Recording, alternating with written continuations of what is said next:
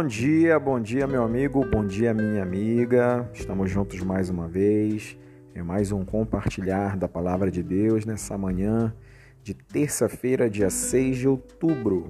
Terça-feira, dia 6 de outubro, lembrando que teremos live sim de devocional, mas a nossa live agora de terça-feira acontecerá às 17 horas, porque ela será conduzida pelo pastor Gedilson e pela pastora Ruth.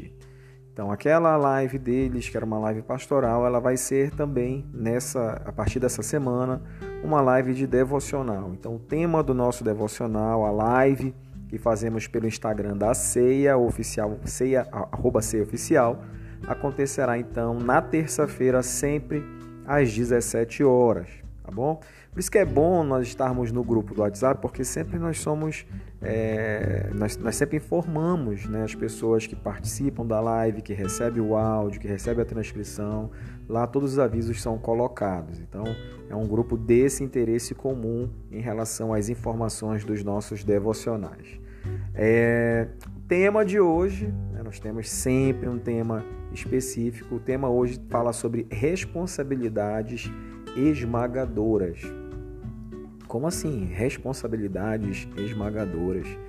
Aqui o tema ele fala sobre a pressão que existe dentro de cada um de nós quando nós assumimos é, responsabilidades que são desafiadoras para todos nós. O que é uma responsabilidade desafiadora? É quando você observa a, a missão que cabe a você né, de cumprir, de realizar tal fato e, e, você se sente de uma certa forma incapaz de fazer aquilo, você vê os riscos que estão atrelados a tudo aquilo que precisa ser feito, é, você vê também as, as tuas limitações em relação àquilo que precisa ser feito, isso gera dentro de nós um grande temor né? e, quem sabe, até um pavor muito grande de desenvolver tal atividade. Então, o texto, a reflexão de hoje, ela traz esse tema, responsabilidades esmagadoras. E ela traz, por exemplo, como um grande exemplo, uma base bíblica, a vida de Neemias. Poderia ser citado muitos outros líderes, né? Mas Neemias ele foi um grande líder que também enfrentou fardos devastadores. Então ele, juntamente com os judeus que haviam retornado do exílio da Babilônia, é, Neemias ele foi incumbido né, da tarefa de reconstrução dos muros de Jerusalém. E em meio a uma terrível oposição, ele não se deixou intimidar pelas zombarias, pelas ameaças que os inimigos faziam. Pelo contrário, né, Davi, aquele homem de Deus, ele organizou uma estratégia dupla de construção e defesa militar. É, então, assim, ele fundamentou os seus esforços na oração. E lá em Neemias, capítulo 4, verso 9, diz assim: Porém, nós oramos ao Senhor e com. Ah, desculpa, vou, vou repetir.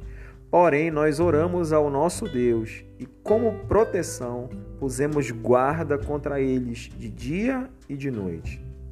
Então, Neemias estava se referindo as contínuas ameaças que os trabalhadores enfrentavam, ajudando-os então a concentrarem-se em Deus.